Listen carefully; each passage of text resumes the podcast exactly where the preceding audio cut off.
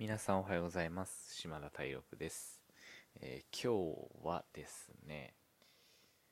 想像力ってすごい大事だなっていうのをすごい思ったので皆さんにシェアしたいなというふうに思っています。想像力ってあの、まあ、字とかもいくつか書けると思うんですけどまあなんかイメージとか空想とかの、えー想像と、まあ、作り上げる想像とかね、いろいろいくつかありますよね。で、まあ、両方、今回話すのは両方大事だし、なんかその二つの想像が共にいい感じで組み合わさって新しいものができるし、その新しいものができるには想像が必要だしっていう、あ思う方のね、想像が必要だしっていうのを感じたので、ちょっとそんなシェアをしたいなと思っているんですけど、なんか、最近、あ、なんか想像力、本当ないっていうか、なんか考えてないだろうなっていう思考が停止してる状態なんだろうなっていうのを思った時があって、あの、打ち合わせとかしてる時に、なんかずっとこのやり方で来てるので、みたいな。これが当たり前なので、みたいな。っていう、なんか、謎の風習みたいなものが突きつけられた時があって、でも明らかにそれって、なんか、一方を、一方しか幸せにならないというか、なんかそういう話だったんですよね。なんかどっちかが、まあ、仕事だったんで、どっちかがお金を多く得て、どちらかは得ないみたいな感じになってて、え、じゃあ、これをもうちょっと変えてこういう風にしたら、その先もあるし、またそこで循環が生まれて、そちらもいい感じにならないですかっていう風に思うんだけど、その人の視野はもう本当今のこの瞬間っていうかこの仕事のことしか考えられないししかもそれも自分の立場の方向でしか物事を考えてないんだなってめちゃくちゃ思って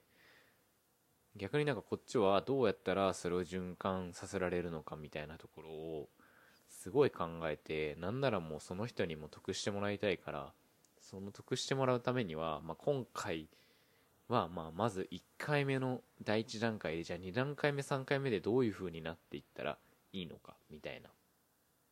風に思いながら、ずっとこれまでの、この第1回目が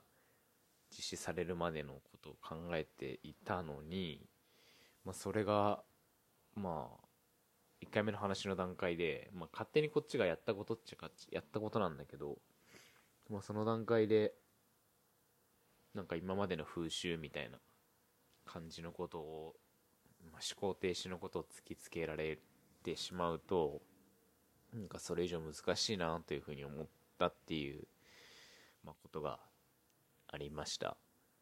ちょっとね抽象的な話になっちゃって申し訳ないんですけどまあ具体的な例はさておき、まあ、やっぱ想像力が大事で一旦その今までのなぜこうなってきているのかみたいなところもう想像することはすごい大事なんだけどでもなんかそれによって本当に双方ハッピーになっているのかっていう構造をマジで考えないと続かないしてかまあそういうのを考えられる人が少ないからこそそういうのを考えることに価値があるんだろうなっていうのを改めて思ってでもやっぱり中にはそういうのをすでに分かり始めてる人っていうのも出てきてるなっていうふうには思う。そういう人が近くに多くなってきたなっていうのは思うからやっぱそういう人たちと人はやっぱ変えられないから自分の向こうのタイミングとか向こうの勝手な人生のフェーズとかもあるから変えようっていうのはまあおこがましいし難しいことなできないことなので、まあ、それが本当に共鳴し合う人たちと想像して想像して共に循環するような形をデザインしていくっていうのがもっともいいんだろうなっていうふうに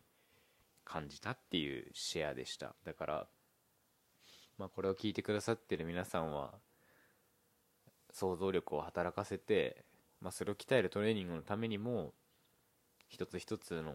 なんかこう仕事先で起きたことでもこれ自分のたにとってはまあこれがベスト一番いいなと思った時に逆側にとってはどうなのかっていうのを考えてそれどこの人が得をしてどこの人が損をしてしまうのかを考える。でそれがじゃその先